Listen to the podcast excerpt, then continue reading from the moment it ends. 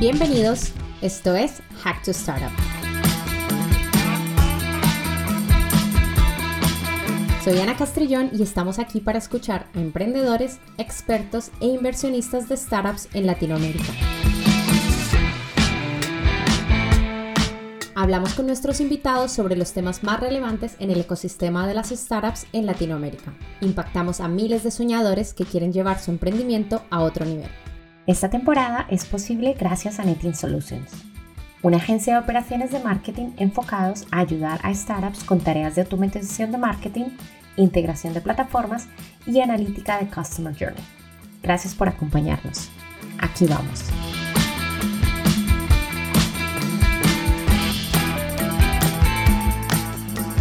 Hola a todos, hoy tenemos una invitada de lujo, Doménica Obando, una emprendedora peruana, fundadora y CEO de Talento startup que prepara las nuevas generaciones tech de Latinoamérica y que le da la oportunidad a estos talentos de obtener trabajos remotos en países como Estados Unidos.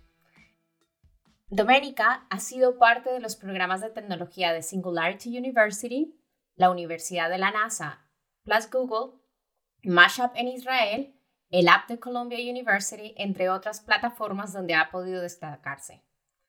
Estoy muy contenta de poder tener esta conversación contigo, Doménica, porque aparte de que tienes una gran historia para contarnos, eres una mujer emprendedora que tiene vocación e inspira poder servir a los demás a través de la educación.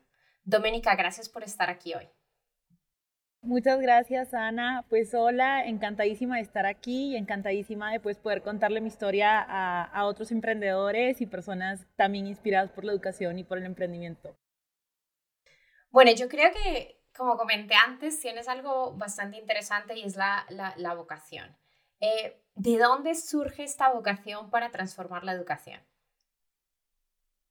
Em, pues creo que em, al yo haber crecido o haberme formado toda la parte de educación primaria en una ciudad muy chiquitita de Perú y luego em, teniendo la oportunidad de pues, ir a una universidad muy prestigiosa en mi país, eh, ver esa diferencia que te hace Em, pues tener una educación de calidad, específicamente, especialmente educación superior de calidad, ver eh, pues un poco cómo mis aspiraciones o los lugares donde yo me quise enfocar varían mucho con la de mis amigos, eh, con los que llevé la prepa, el colegio. Eh, me hicieron darme cuenta desde muy joven el poder y el impacto de la educación, ¿no? Entonces es algo con lo que yo me comprometí mucho.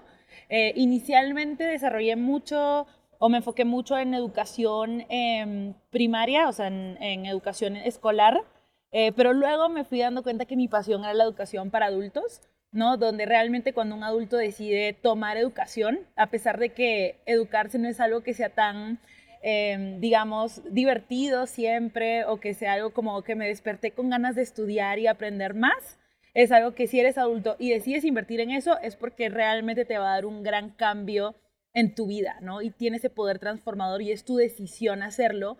Em, y la motivación es eh, intrínseca de uno, em, entonces eso es algo que me, me interesa mucho y sobre todo me interesa mucho que esa educación a la que la gente tenga acceso tenga un gran outcome en su vida, ¿no? En su calidad de vida, en su poder de llegar lejos y ver eso todos los días en Talently, eh, pues hace que yo cumpla esta vocación inicial por, por el cambio de vida que puede tener uno con educación. Me encanta porque dices que, que, la parte que te transforma es el, el, haber podido tener eh, esa oportunidad, el acceso a esa oportunidad de estudiar en una universidad tan buena y cómo eso cambió tu vida y desde ahí empieza ese, esa vocación por, por intentar cambiar la vida de otras personas. Eh, y has hablado de Talently y yo creo que para todos los que nos están escuchando y no conocen, creo que sería bueno que nos contaras un poco cómo surgió Talently, porque estoy segura que tiene mucho que ver con lo que nos has dicho antes, pero quiero saber cómo surgió Talently y que le cuentes un poco más a la gente qué es Talently. Perfecto. Pues como contexto, Talently es una plataforma de upskilling que le permite al talento tech en Latinoamérica prepararse y adquirir todas las habilidades que necesitan para conseguir un nuevo trabajo. Usualmente esos trabajos son trabajos remotos eh, en empresas internacionales que les permiten multiplicar su salario. Usualmente los chicos que pasan por Talent multiplican su salario por dos en un tiempo promedio entre dos a tres meses de preparación. Entonces la preparación que hacemos es muy enfocada, tú me dirás y siempre me dicen, Doménica, pero es muy poquito tiempo, dos a tres meses, ¿cómo lo haces? En primer lugar, nosotros nos enfocamos al talento técnico que ya tiene al menos dos años de experiencia en el mundo de la tecnología trabajando en esas áreas y sobre eso los ayudamos a desarrollar sus habilidades para pasar entrevistas internacionales, mejorar su CV, LinkedIn y portafolio para hacerse más atractivos ante reclutadores, llegar a la parte de negociación salarial preparados. Em, entonces, hoy en día somos una compañía B2C 100% dedicada a que el talento esté formado y preparado para ir por estos roles, pero inevitablemente nos acercamos mucho al mercado B2B, donde la demanda de compañías, tanto en Latinoamérica como Estados Unidos, es gigantesca de talento que ya tiene experiencia y es precisamente con el que nosotros trabajamos. Así que, pues cada vez más acercándonos a esa visión más de marketplace, de, de cómo poder conectar a ese talento eh, súper bueno que tenemos en Latinoamérica, pero que todavía nos faltan estas soft skills eh, que nos permitan brillar internacionalmente. ¿Cómo llegamos a Talently? Eh, todo parte de una primera startup que yo tuve que se llamaba Andy. Eh, básicamente este era un Uber para coaches de inglés, donde tú podías eh, encontrar un coach de inglés en cualquier momento que tuvieras y que se adapte a tu vida. Eh, y que además esté muy cercano a los fields en los que tú estabas interesado para que puedas aprender inglés enfocado a tu área de trabajo y de esa forma poder crecer en tu carrera. Em, y poco después, te diría que seis meses después de haber empezado Andy, en esta búsqueda de Product Market Fit nos damos cuenta que un porcentaje importante de nuestros clientes eran talento tech, que estaban buscando hablar inglés para conseguir mejores oportunidades, ya sea localmente eh, como internacionalmente. Y algunos de ellos ya trabajaban remoto. Esto es en el 2019, antes de la explosión del Future of Work y del Remote Work. Ya esta oportunidad la veíamos venir y decidimos iterar lo que hacíamos en Andy para enfocarnos 100% en algo que a mí me, me, apasiona mucho más que el tema del aprendizaje inglés, que creo que a mí me abrió muchas puertas, me costó mucho y me abrió muchas puertas cuando ya lo tenía dominado.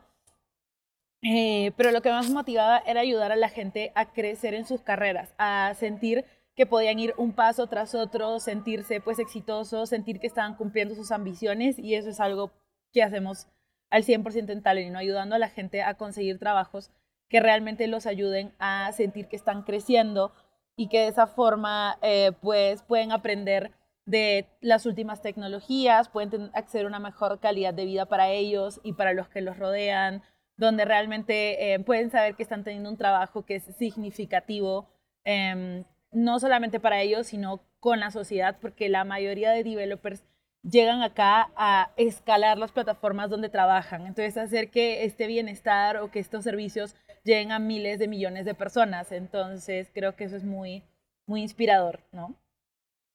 Me encanta porque he tomado nota de algunas cositas y, y hablas de, de, bueno, Talently como tal es mucho más específico y, y, por eso puede ayudar a las personas en un tiempo mucho más corto porque, porque son personas que ya, ya tienen la experiencia y lo que estás haciendo es ayudarles a obtener esos soft skills que, que muchas veces la universidad no te prepara. Y yo hace poquito hablaba con alguien y decía, sí, yo hice una carrera de cinco años y un montón de cosas de las que luego tuve que aprender para trabajar, no las aprendí en la universidad, las aprendí en la experiencia de trabajar y en, y en otras cosas que me hubiese gustado a lo mejor que, que, mi carrera me hubiese dado esas soft skills. Y, y, hablas también de la parte de inglés y una cosa me llama mucho la atención, y esto para emprendedores, eh, porque no eres la, la única y yo creo que muchas veces empezamos una empresa resulta que vamos a, empezamos a, ver el Product Market Fit y nos damos cuenta que, que, lo que a lo mejor es más interesante es otro tipo de producto y, y, en este caso a ti te pasó. Empezaste algo totalmente diferente, te diste cuenta que, que lo que tus eh, clientes querían era, era poder aprender esta, estos soft skills, el inglés, la importancia del inglés y cambiaste para Talently. Me encanta eso porque muchas veces los emprendedores yo creo que es que es intentar hacer el product market fit y si te das cuenta que la idea que tenías no funciona, es cómo la puedes adaptar, cambiarla y empezar otra vez de nuevo. Y eso yo creo que es súper importante para, para los emprendedores para poder llegar eh, y tener éxito. No te puedes quedar en una idea que no funciona. ¿Qué, qué, qué opinas de esto, Doménica? Completamente de acuerdo. Eh, creo que Finalmente las startups lo que queremos es ser compañías muy grandes que impacten a millones de personas. Entonces, sin llegar a ese momento en el que tu producto realmente satisface una necesidad y un problema real, ¿no? Y pues queramos que sea tan painful para que la gente lo recomiende y crezca aún más rápido.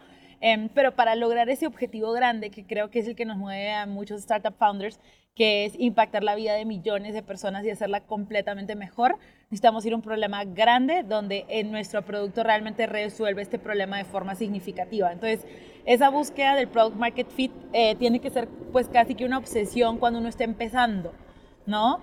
Em, y luego pues ir, ir desarrollando las cosas que tengamos que hacer y hacer las iteraciones que tengamos que hacer hasta realmente saber que lo tenemos, porque ese es el momento de escalar para arriba y pues ahí nadie te detiene, ¿no? Pero darnos un tiempo para llegar a este product market fit creo que es muy importante y creo que los emprendedores cuando ya tienen un poquito de experiencia en esta lo valoran muchísimo y que creo que cuando uno recién está empezando, em, pues es de las primeras cosas que, que se aprenden, ¿no? Totalmente de acuerdo. Eh, Doménica, así rapidito antes de empezar, tengo otras, otra ronda también de preguntas muy interesante porque eres la primera emprendedora que, mujer que entrevisto. O sea, en, el podcast ya hemos entrevistado a alguien, pero que yo personalmente entrevisto, eres tú la primera mujer y además me encanta porque si de algo de por sí admiro a los emprendedores por, por tener eh, las agallas de emprender, muchísimo más a mujeres porque es algo que, creo que me gustaría ver muchísimas más mujeres tomando esta, este paso y la verdad que admiro muchísimo eh, esto que estás haciendo ahora mismo. Eh, antes de, ir a esas preguntas que tengo, ¿cuál es el propósito de Doménica en la, en la educación en Latinoamérica? Así como para, para, para concluir esta parte de preguntas sobre la educación y lo que estás haciendo con el talento. Interesante. Pues yo creo que mi propósito grande es hacer que los países de Latinoamérica se vuelvan economías desarrolladas. Creo que ese es el objetivo número uno, como que para mí siempre eso, eso es algo que realmente me emociona y que creo que vamos a lograr, pero no hay forma de no lograrlo si no es a través de su gente. ¿no? Históricamente esa es la manera en la que una región se desarrolla. No, no es exportando tus propios servicios o productos, no, es haciendo que las personas se especialicen y con esa especialización del trabajo lleven a la economía al siguiente nivel. Entonces, desde, desde mi perspectiva, la tecnología es una oportunidad única para que Latinoamérica tenga una especialización, porque para ser una persona buena en tecnología no tienes que estar cinco años en la universidad y cinco años más de especialización.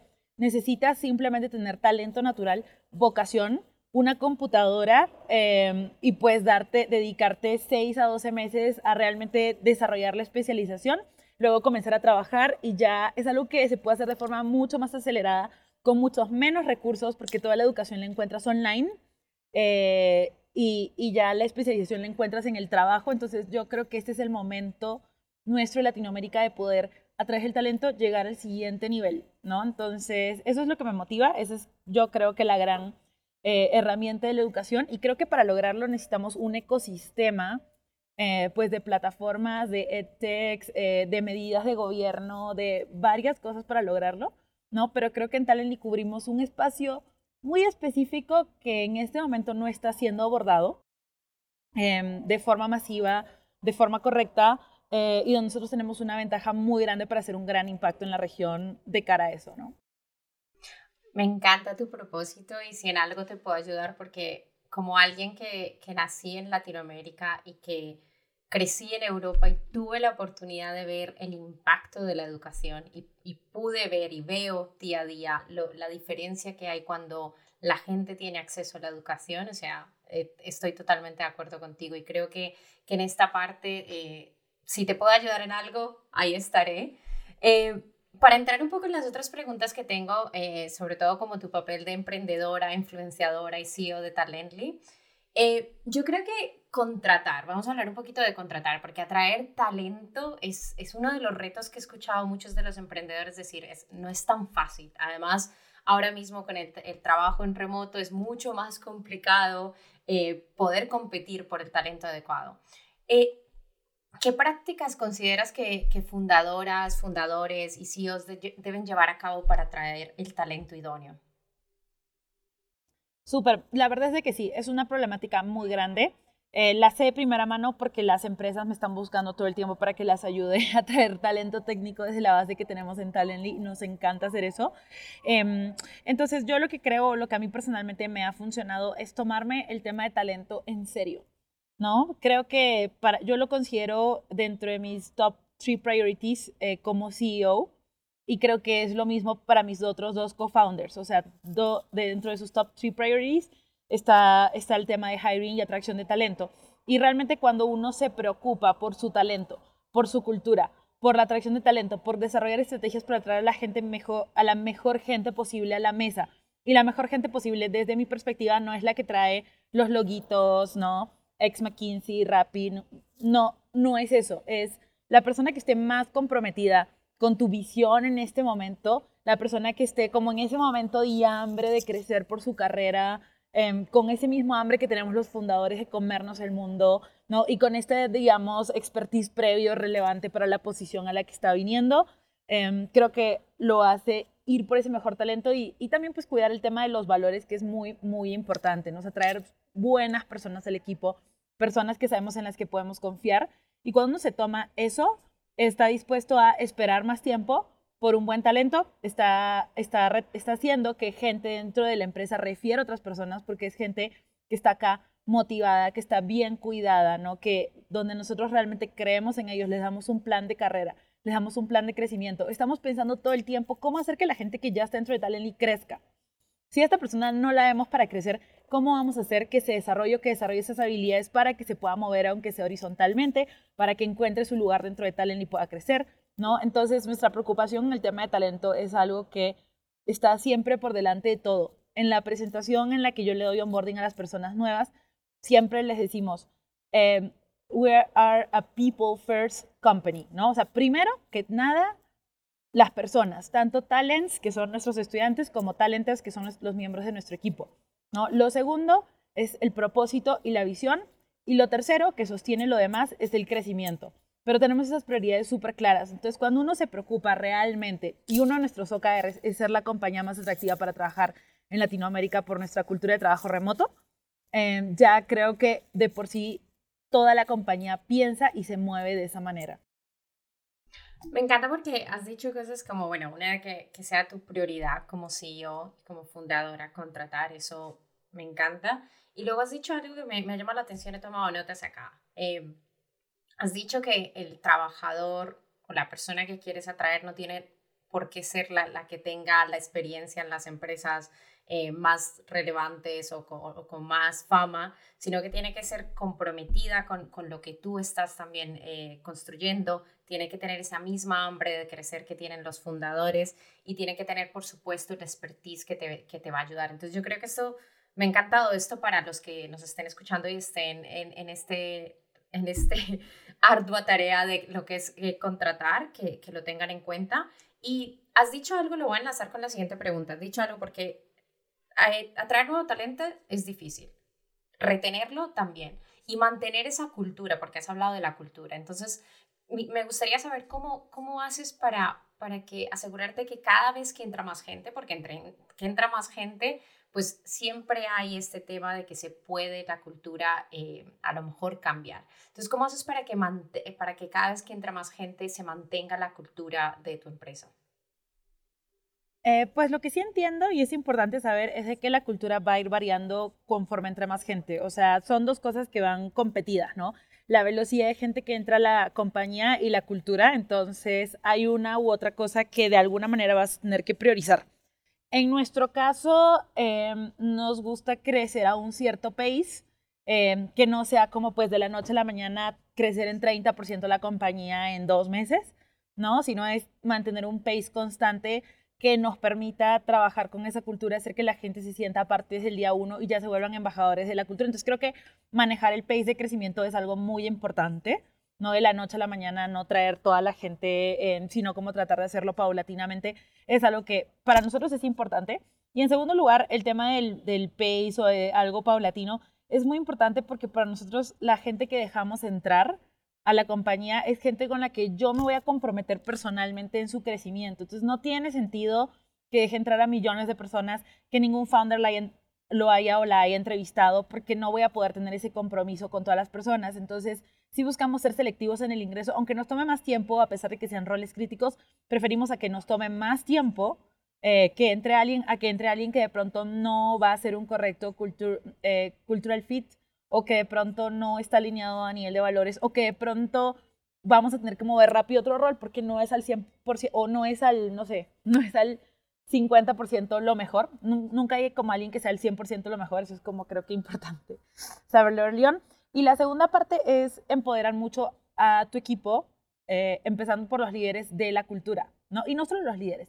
En esto sí, yo siento que hay mucha gente, eh, mucha gente que no está dentro ni del leadership team, ni es manager, ni nada, que desde los primeros días tú los ves como promotores de cultura.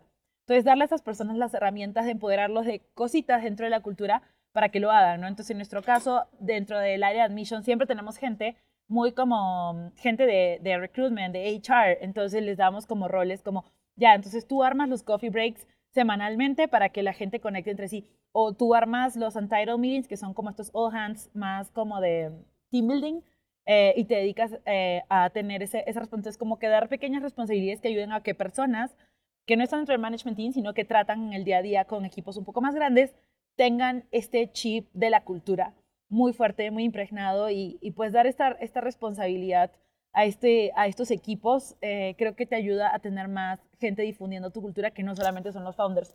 Si la cultura solamente está en nosotros, entonces, ¿qué pasa cuando no estamos en el en el, ¿sabes? En el room de Zoom.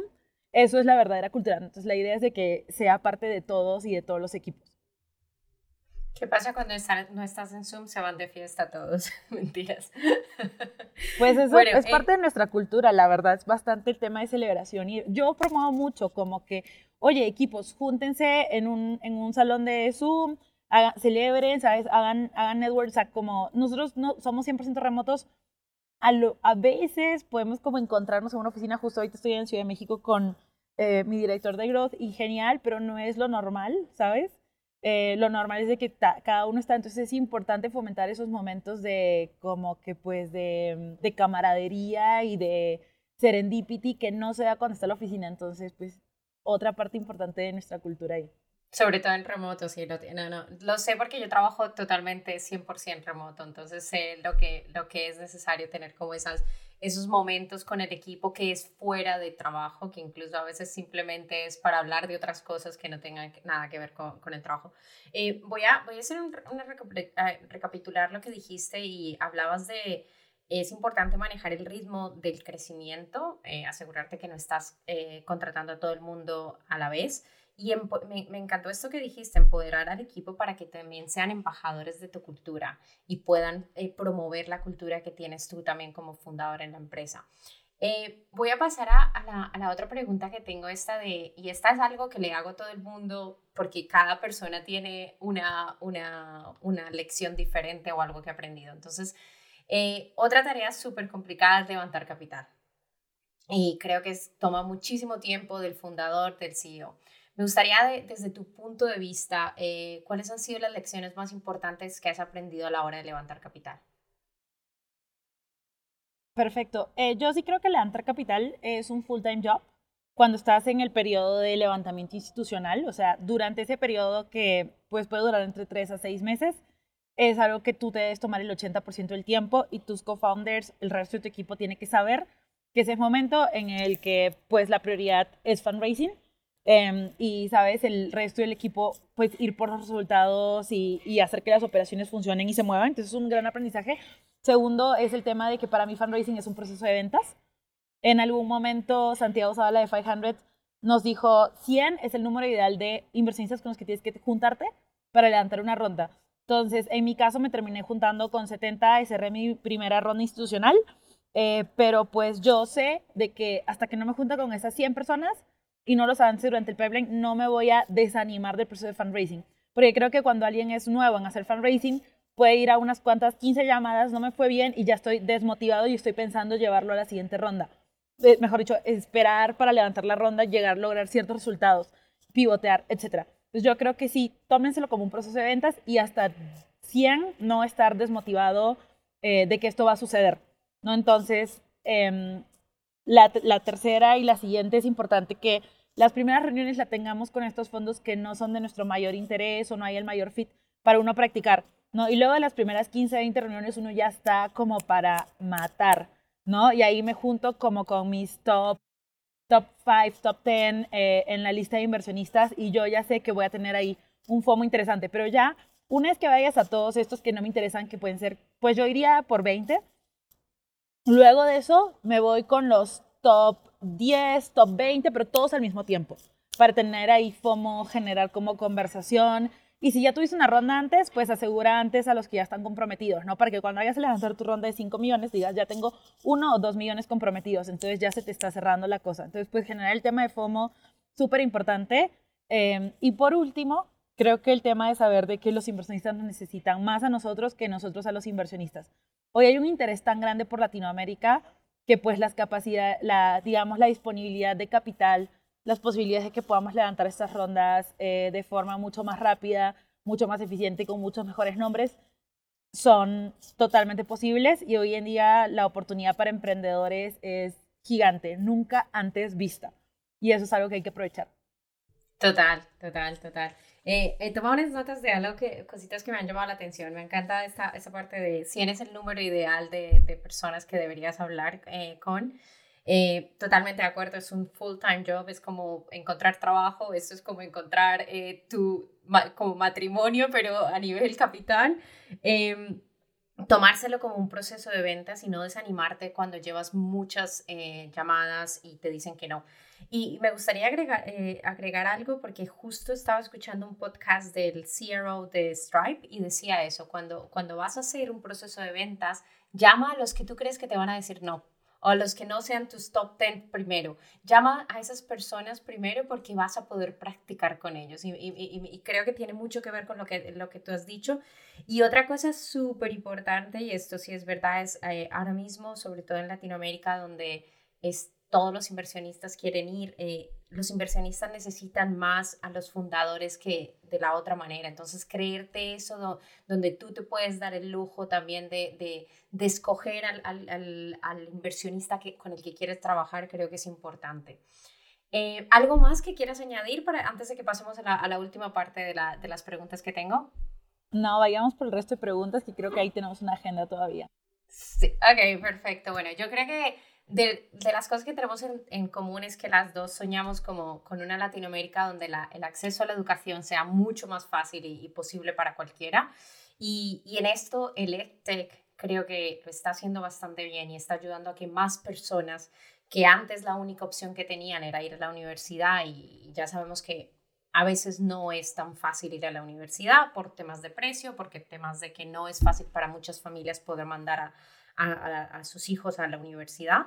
Eh, tengo, ¿cómo, ¿cómo crees tú que, yo no, yo no diría que compite, pero ¿cómo crees tú que se complementa eh, el EdTech y la educación que, que hay ahora mismo a nivel de herramientas tecnológicas con la educación tradicional eh, que vemos en las universidades? ¿Y cómo crees tú que, o si compite desde tu punto de vista o se complementa, cómo crees tú que va a haber ese cambio entre eh, personas que van a la universidad y personas que solamente se van a ir y formar por una eh, plataforma digital, por ejemplo. Claro, yo creo que la universidad va a seguir relevante eh, con los años. O sea, en 100 años me sigo imaginando una universidad relevante. Sin embargo, creo que toda la parte de, pues de alguna forma los coding bootcamps o estas opciones más cortas son el nuevo instituto, ¿no? Solo que están rebranded. Este, entonces, me eh, rebranded por marcas como mucho más atractivas, mucho más compelling, ¿sabes? Mucho más sexy, pasar por acá. Entonces, yo me imagino que finalmente ambas opciones van a ser relevantes. Eh, anteriormente, lo que yo veía mucho es que el instituto era como la segunda opción, la segunda categoría, eh, ¿no? O sea, si tienes la oportunidad de ir a la universidad porque irías a un instituto, nunca era la primera opción de alguien en Latinoamérica al menos. Yo creo que hoy en día va a depender mucho y se va se va a dividir en torno a el tipo de carrera, ¿no? Entonces, hoy en día vemos carreras como software development, UX, UI, donde realmente tener estos cursos más cortos y ir a la práctica mucho más rápido es lo mejor. Eh, sin embargo, no me imagino sucediendo esto en una carrera como, digamos, medicina, ¿no? Sería irresponsable, probablemente. Entonces, creo que van a abrirse en dos tramos donde hay carreras que eh, digamos, estos nuevos institutos, eh, bootcamps, son mucho más relevantes y de hecho mejores para la industria y para poder lanzar al mercado más rápido a estas carreras tan demandadas, mientras que las universidades se van a mantener relevantes para algunas carreras, eh, como para ciertos ciertas ramas de educación superior, ¿no? Porque este tema del componente humano, de un MBA, del network, de la presencialidad, no creo, me gustaría creer que se van a volver irrelevantes con el tiempo. ¿No? Y son precisamente estos MBAs los que hoy en día tienen este prestigio o esta reputación, eh, que hoy en día pues las, las iniciativas únicamente tecnológicas o eh, completamente remotas no tienen y que también pues es algo que te construyes no de la noche a la mañana, sino que les ha tomado a estas universidades entre 50 y 100 años construir, ¿no? Y que no es algo menor. No, eh, me, me, tienes razón una cosa y, me, o sea, yo creo que estoy de acuerdo contigo, van a, van a coexistir y de alguna u otra forma creo que se complementarán. Como te dije, yo en su momento hice mi carrera. Has dicho una cosa de institutos, creo que en Colombia se llaman tecnológicos, si no estoy mal, que es como ¿Tú eres de Colombia? Que, eh, ¿Cómo? ¿Tú eres de Colombia? Sí, sí, yo nací en Colombia. Ok, ok, ok, ok. Entonces, creo que si no estoy mal, en Colombia se llaman tecnológicos y en Europa se llama vocational training. Y yo también hice, o sea, yo hice vocational training, hice universidad, hice, hice todos como para ver eh, cuáles, y, son muy diferentes. Y, y, estoy de acuerdo que estos bootcamps o estos como nuevo instituto, pero a nivel eh, en, en, en, a nivel eh, online, eh, van a coexistir con la universidad. Y, y de acuerdo contigo, también depende del tipo de carrera. Hablando un poco más de esto, o sea, está claro que hemos dicho, EdTech ha llegado a revolucionar la forma en cómo nos estamos educando. Está claro que la pandemia la ha impulsado, ha impulsado este, este, esta industria muchísimo más en Latinoamérica. Me gustaría que nos contaras un poquito más cómo le ha ido a Talently desde que empezaste y qué iniciativas crees que han sido claves para este crecimiento. Súper. Pues nosotros hoy en día vendemos 30 veces lo que vendíamos cuando empezó la pandemia. Entonces, definitivamente ha sido un crecimiento súper rápido, súper acelerado, em, em, que nos llena de emoción, pero que también sabemos de que más allá de iniciativas nuestras, que claramente pues han habido muchas, tiene mucho que ver con un cambio en el mercado que nos ha impulsado favorablemente. Cuando nosotros empezamos Talently, eh, nuestra principal objeción a nivel de fundraising era trabajo remoto, ¿cómo la gente va a trabajar remoto? No me hace sentido que eso sea algo que eventualmente se vuelva una normalidad para una compañía top en tecnología, para una compañía tradicional, un banco aquí, ¿no? Entonces, no era algo que nos pudiéramos imaginar con tanta facilidad dos años atrás. Nosotros empezamos hace dos años y tres meses, más o menos no tenía sentido, era como que estábamos un pasito más adelante, pero nosotros decíamos, mira esta tendencia, está duplicándose cada año el mercado de trabajo remoto. Es tiny, pero se está multiplicando cada año, ¿no? Entonces esto es algo que va a venir y este es el momento correcto para entrar a este mercado porque eh, todavía no hay nadie, no hay, no hay, en ese momento sí no había nada de jugadores, hoy en día la cosa ha cambiado heavy. Eh, no hay jugadores, es una, es una macro tendencia del mercado, Estados Unidos está contratando full Latinoamérica eh, con esta modalidad, etcétera. Em, y luego empezó la pandemia y se hizo trabajo remoto, se hizo todo el trabajo, porque los primeros meses de la pandemia eso era todo lo que había. Entonces, naturalmente, como el crecimiento fue muy rápido, tanto a nivel de talento, ya listo para dar ese switch en su carrera, y especialmente a nivel de compañías, que hubieron dos switches. No solamente fue trabajo remoto go, sino además fue talento tecnológico, lo necesitamos ya. ¿No? Necesitamos pasar todo a plataforma, todo tecnología, el boom del financiamiento de startups. En ese momento nosotros empezamos solo dirigiéndonos, o especialmente dirigiéndonos al mercado estadounidense como compañías contratadoras. Hoy en día, más del 50% es Latinoamérica, porque el nivel de financiamiento que entró a la región eh, y, el nivel de y el nivel de inversión en tecnología de compañías tradicionales también fue gigante. Entonces, pues eso impulsa mucho el crecimiento, ¿Y qué hemos hecho nosotros? Es pues realmente como mantenernos entendiendo mucho al candidato, entendiendo mucho la compañía, las necesidades, el switch de cómo piensan y qué necesidades tienen con esta nueva normalidad y ahora con el regreso pues de muchos a oficina. Sin embargo, en el segmento donde nosotros estamos, creo que somos un player súper importante para que el trabajo se quede remoto y eso sea como pues un gran driver de oportunidad tanto para el talento, que realmente puede multiplicar sus salarios ni siquiera trabajando en Estados Unidos, sin salir de la TAM, eh, solo por un tema de arbitraje salarial, digamos, México, Argentina, entre otros países donde como pues hay mucha ventaja salarial, Chile, Perú, por ejemplo, ¿no? Este, sino que, o sea, que sí se mantengan remotos por este tema del arbitraje salarial, pero también por el hecho de que al talento técnico realmente le favorece y prefieren trabajar remoto. Y es algo que nosotros pues sí estamos ahí como un gran actor eh, haciendo que esto se mantenga. Totalmente. No, mi, hermana es eh, desarrolladora. Espero, su jefe no escucha esto, eh, que no habla español, pero me encanta porque ella siempre dice, yo o sea, prefiero trabajar en mi casa. en mi casa eh, tengo, me concentro muchísimo más porque tengo que ir a la oficina, me, me, me molestan muchísimo y no. Y, y, creo que tiene razón, el talento técnico, la mayoría prefiere trabajar en remoto. Wow, pero estoy 30 por, o sea, 30 times growth. 30x. Sí. o sea, impressive. O sea, me, me felicitaciones totalmente. Eh, además, eh, una cosa que, que también me recordé es, eh, tú fuiste visionaria, porque al fin y al cabo todos los, todos los fundadores eh, que están intentando cambiar algo en un mercado son visionarios. En su momento cuando eh, el fundador Jeff Bezos fundó AWS, nadie quería ir a la nube. Todo el mundo decía, ¿la nube? ¿Qué es la nube? ¿Por qué nos tenemos que mudar? No sé qué. Pero él vio que era el futuro. Entonces me encanta porque tú como fundador has visto esa visión y bueno, llegó la pandemia y un poco como ayudó ese empujón a, acelerar esta, esta visión que tenía. Eh, yo creo que me, me encantaría que, que, le diéramos un poquito de números eh, para que la gente conozca más cómo es este, este impacto que tiene Talently. Eh, ¿Cuál es el impacto de Talently en la región?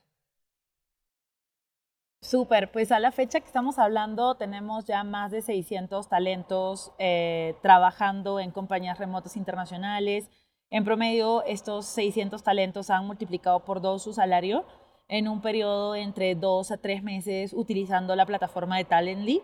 Eh, dentro de estos 600 tenemos a más de entre 300 y 400 compañías contratadoras ¿no? que están generando pues, este trabajo em, en Latinoamérica, dentro de las cuales eh, poco más del 30% son compañías estadounidenses em, y esto está muy relevante porque pues definitivamente Latinoamérica sin salir de casa hace que mucha gente pues pueda trabajar en estas economías más desarrolladas y también estas economías eh, que tienen las mejores prácticas de trabajo, que, tienen, que están trabajando en las últimas tecnologías y que definitivamente nos impulsan a Latinoamérica como región y a nuestro talento, ¿no? Le da otro nivel de expertise. Eh, nosotros en Talent envisionamos, pues tenemos muy poquito tiempo en el mercado, pero envisionamos de que de nuestra plataforma es donde van a salir los próximos CTOs, VP of Engineering de las startups y de los unicornios latinoamericanos. Eh, y eso es algo que también nos emociona mucho ver en los próximos años. Y estoy segura que así será, o sea, estoy segurísima que se va a convertir como en, en ese sello que todas eh, las personas de, eh, a nivel tecnológico van a tener y, y, va a ser muy importante. Eh, la última pregunta que tengo para pasar a, la, a la, ronda de preguntas rápido, ¿cuál crees que será el futuro de la SecTech en, en las empresas? Eh, porque hablabas antes de, de, no, no solamente el B2C, sino el B2B, de cómo estas empresas también están preparando a sus, a, sus trabajadores. ¿Cuál crees que será ese futuro desde tu punto de vista? Claro, yo creo que la TAM es eh, pues un reflejo un poco tardío de lo que pasa en Estados Unidos. ¿no? Entonces lo que estamos viendo en Estados Unidos es que la adopción es cada vez más grande, aún no es monstruosa. Digamos que aquellas empresas, pero es algo que va a cambiar, porque aquellas empresas que tienen mucha más adopción de hacer training a eh, su talento, no es el caso de Amazon, son las que tienen que estar, no tienen que estar videando tanto por el talento y son capaces de retener más gente. No se les van los ingenieros cada seis meses, doce meses, o sea, tienen una mejor retención, tienen eh, una ventaja a nivel de salarios, tienen gente que crece dentro de la compañía. Entonces, estos casos de éxito de empresas que realmente trabajaron con training in-house eh, es el que va a hacer de que realmente esto sea algo que se expanda más. No es algo que veo pasando inmediatamente, ¿no? No es algo que te digo como el próximo año va a ser un boom, todo el mundo va a estar ahí metido, pero yo creo que en cinco años esa va a ser la realidad. Y muchas EdTechs, creo que va a ser el caso de Talent también, vamos a terminar eh, teniendo el B2B como mercado principal, pero nunca dejando el B2C como el lugar donde uno aprende, donde uno crea cosas nuevas, donde uno innova, porque creo que el B2C es el lugar donde uno innova a todo dar y que genera pues el producto que luego en el B2B monetizas, ¿no? Eh, y has dicho, has dado algo clave. Yo creo que a lo mejor va a tardar un poco en Latinoamérica porque siempre lastimosamente por lo que sea, llegamos un poco tarde a las tendencias, eh, pero tienes razón, o sea, yo lo veo en, las empresas, sobre todo si queremos competir con, empresas americanas porque ya no hay... Eh, no hay fronteras para, para, contratar. Y entonces muchas empresas en Latinoamérica están compitiendo con empresas europeas o americanas y muchas de estas empresas tienen dentro de sus, de sus eh, beneficios el, el, learning and development y y es súper importante, o sea, yo lo tengo, mi hermana lo tiene en su empresa y creo que es una, una, parte muy importante porque te están formando y te están dando eh, dinero en, en concreto o, te pagan cursos que son importantes y relevantes para ti. Entonces, poder que muchas empresas en Latinoamérica empiecen a, como a, fomentar esto dentro de su empresa, yo creo que unos años a lo mejor, pero pronto lo veremos, entonces estoy de acuerdo contigo. Bueno, Doménica, Hemos llegado a la parte final. Tengo, o sea, mil gracias por todo lo que has compartido. Hemos hablado un poquito de, de, tu, de tu, paso como fundadora, de tu, de tu, trabajo como CEO. Nos has contado un poquito más sobre tu empresa y te agradezco muchísimo. Yo creo que ha sido súper interesante. Em, para terminar, tenemos una sección de es como respuesta rápida. Entonces, eh, me tienes que decir lo primero, lo primero que se te venga a la cabeza. ¿Estás lista? Hagámosle. Ok, libro favorito. Harry Potter, toda la saga, pero especialmente El misterio del príncipe, que es la 6. ¿Qué te hubiese gustado haber sabido cuando empezaste? Que debía copiarme un unicornio gringo y eso hubiera hecho todo mucho más rápido. Emprendedor, emprendedora que más admiras. Pues a mí me encanta Walt Disney, o sea, yo soy como gran consumidora de todas sus películas hasta esta edad, entonces creo que me encanta todo el universo que ha creado y que pues sigue adquiriendo ahí nuevos universos, está muy chévere. ¿Qué te tiene curiosa ahora? Eh, ¿Cuál es nuestro siguiente big move en Talently? ¿No? Que creo que este 2022 se viene con todo. ¿A quién te gustaría que entrevistáramos en nuestro próximo podcast? Em, yo tengo un amigo en el que de hecho invertí, eh, se llama Carlos Lau, es fundador de Curios. Yo creo que con él tienen que estar conversando mucho más. Yo lo quiero ver más en podcast. Súper, súper, me lo apunto y luego, luego hablamos.